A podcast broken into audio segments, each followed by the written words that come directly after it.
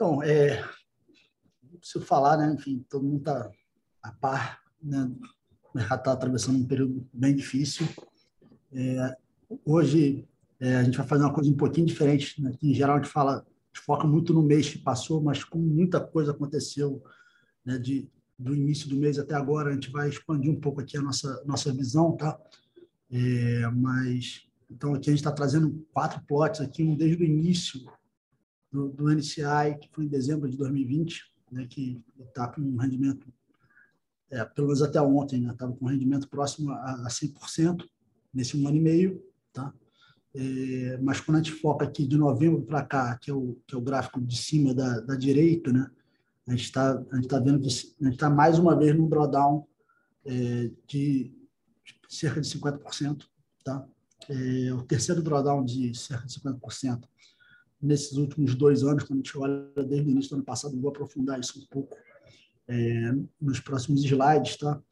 Para falar um pouco sobre essa questão do cenário, né, da, da relação entre o que está acontecendo com o Bitcoin e com as cripto em geral, né, com esse cenário macroeconômico né, que a gente está vendo. É, vocês que acompanham o mercado sabem, tanto quanto a gente, que é, tem sido um momento bastante complicado para ativos de risco em geral, principalmente por essa questão do aperto monetário lá nos Estados Unidos, né, enfim, é, que tem tirado, tirado dinheiro né, de ativos de risco né, atrás de, de yield de títulos do Tesouro Americano, principalmente. Né. E a, então, em abril, a gente teve uma queda de 16%, que fechou o primeiro quadrimestre do ano com uma queda de praticamente 20%. Tá? É, e, e aí, Pode passar, por favor, para o próximo slide, tá? É, e um, um, dos temas que tem sido muito debatido né, é, é a questão da correlação de cripto né, com, com, com, os ativos de risco, né, especialmente equity. Né? E, e eu quis trazer esse slide aqui para dar, um, dar um, uma, uma dimensão. Ele está parando no início do mês, tá? então ele não tem é, essa última semana aqui de, de, de informação. Tá? Mas, como eu falei, é o terceiro drawdown de 50% que a gente tem quando a gente olha, começando em, em janeiro 20. Tá? É, e, e aí, né, a gente tem um primeiro drawdown, que é a questão da pandemia, né, que você tem uma queda também muito significativa da S&P 500, você tem um drawdown de mais de 50% do, do NCI, né, e você tem 33%, se eu não me engano, do S&P 500. A gente tem um segundo drawdown, 50% em cripto, que é em meados do ano passado. Tá? É, e esse drawdown ele foi é, basicamente causado, principalmente causado pela, pela questão do banimento da mineração e, e das atividades ligadas à cripto na China. Tá?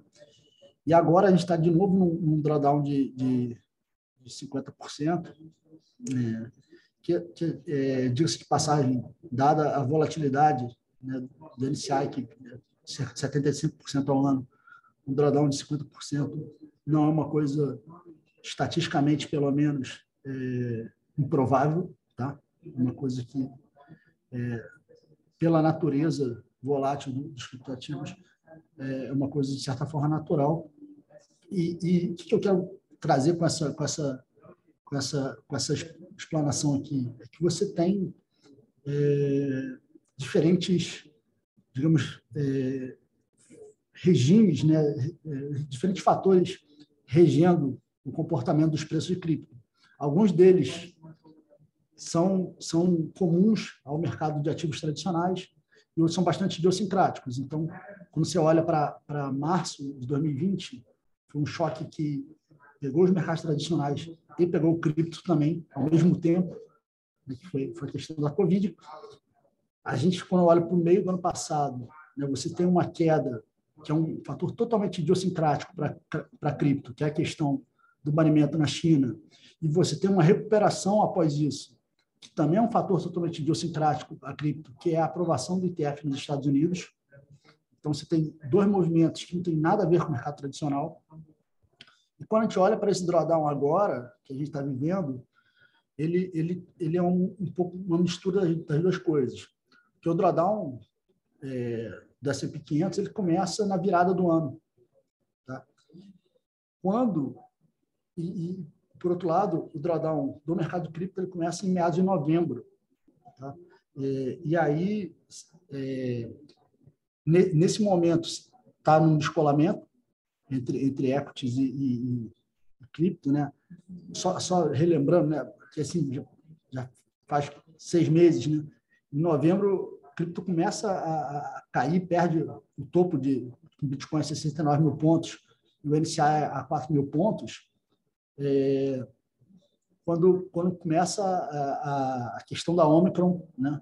A gente ainda estava falando da Omicron, parece que, enfim, é, já tem bastante tempo e, enfim, depois começou a questão da narrativa da inflação, né? enfim, aperto monetário, né? e então, você tem um mês e meio, mais ou menos, de descolamento no mercado de cripto, começando no drawdown. Na virada do ano, a gente já estava num drawdown de cerca de 25%. Né? E, e, e a partir daí, né, né da virada do ano para cá, que a gente começa a ter o mercado de cripto realmente reagindo bastante, é, similar a, a, ao que aconteceu no, no S&P 500 e em outros ativos de risco. É, e, e e quando a gente, é, quando a gente pensa nisso, né, obviamente tem a questão né, do fluxo de capital para fora de ativo de risco. É, isso é uma coisa inevitável. Né? E, e, de certa forma, também tem algumas questões estruturais né, é, que, que, fundamentalistas, né, digamos assim, que quando a gente pensa que, que tirando o Bitcoin, o Bitcoin é um caso à parte, ele, ele, é um, ele é um ativo que ele é focado na tese de ser uma reserva de valor, mas quando a gente pensa nos outros ativos, né, eles são ativos que, que se propõem a criar um serviço virtual, né, é, uma, uma, economia né, que, que vai prover um tipo de serviço virtual e, e isso vai se materializar no futuro. Né? Então, e, com uma duration que pode, duration, né, enfim, é, relativamente longa, né? A gente não sabe quando exatamente vai acontecer, mas ninguém espera que, que esses serviços, né, oferecidos de maneira descentralizada, vão se tornar predominantes no mundo nos próximos meses, ou mesmo um dois anos. Né? Então, a gente tem um, um, um ativo arriscado, que, que sofre pela fuga de, de, de, capital de ativo de risco, uma duration longa. Né? Então, fundamentalmente, você tem né, quando você aumenta a taxa de juros, você está aumentando a taxa de desconto em relação a esse valor que você vai gerar lá no futuro.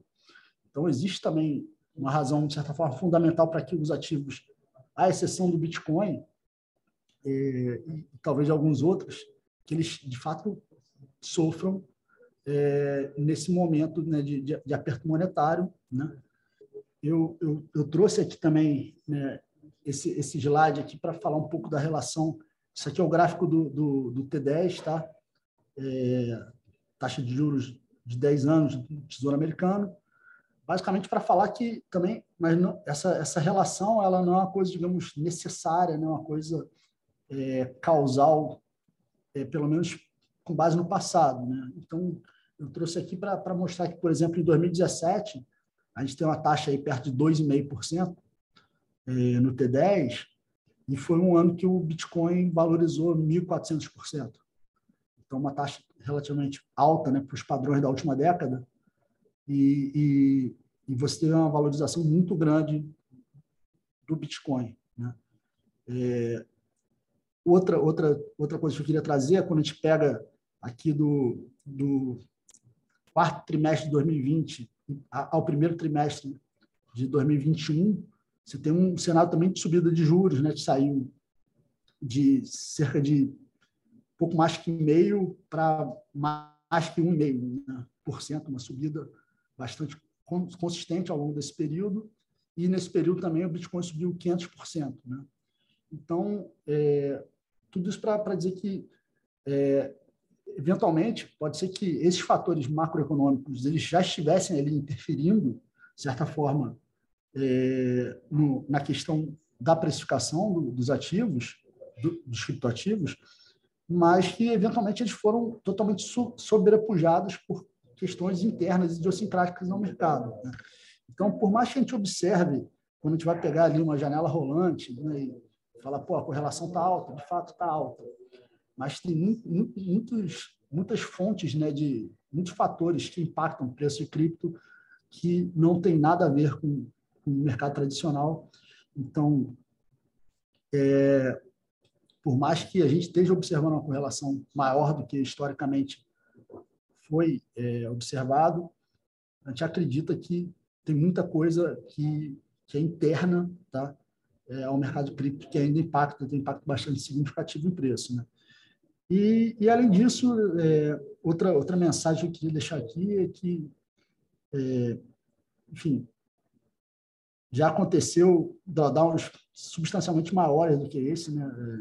Se a gente vai olhar para o passado do Bitcoin especificamente, como uma proxy para o mercado como um todo, mais lá para trás, a gente tem drawdown de 80%, já mataram Bitcoin e cripto várias vezes. Ah, agora, agora acabou, agora é a última vez. E, e cada vez que, que isso passa e, e se prova que, que existe uma rede, é, não uma rede computacional, mas uma rede de usuários, né, de, de suporte a, a cripto e ao Bitcoin, né, que inclui mineradores, é, exchanges, custodiantes, prestadores de serviço, é, ele acaba se fortalecendo. Né? Cada vez que, que, que vê uma tempestade dessa e o barco não vira, é, você, você confia mais que o barco está forte.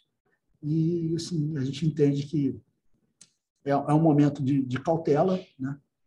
É, mas também, se você montou sua posição num, num preço diferente, e aquela, aquela posição faz sentido para você, seja ela qual for, e eventualmente nessa situação você está subalocado, talvez faça sentido você considerar um rebalanceamento. Da mesma forma que a gente fala, a gente, a gente tem a, a liberdade de falar isso no momento de queda, porque nos momentos de, de, de bull market a gente também fala o contrário. Fala, se você investiu a 10 mil dólares e agora está 40, talvez você tenha que diminuir sua posição. Então, isso dá o conforto para a gente chegar agora e falar que talvez seja o momento de rebalancear caso você tenha apetite a risco, enfim, caso não tenha mudado nada estruturalmente, porque a gente não acredita que isso tem nenhum impacto estrutural tá, no, no mercado. A gente acha que é, um, que é uma transição aí, para esse regime de juros mais altos, mas que não impacta os fundamentos substancialmente né, do mercado cripto. Tá?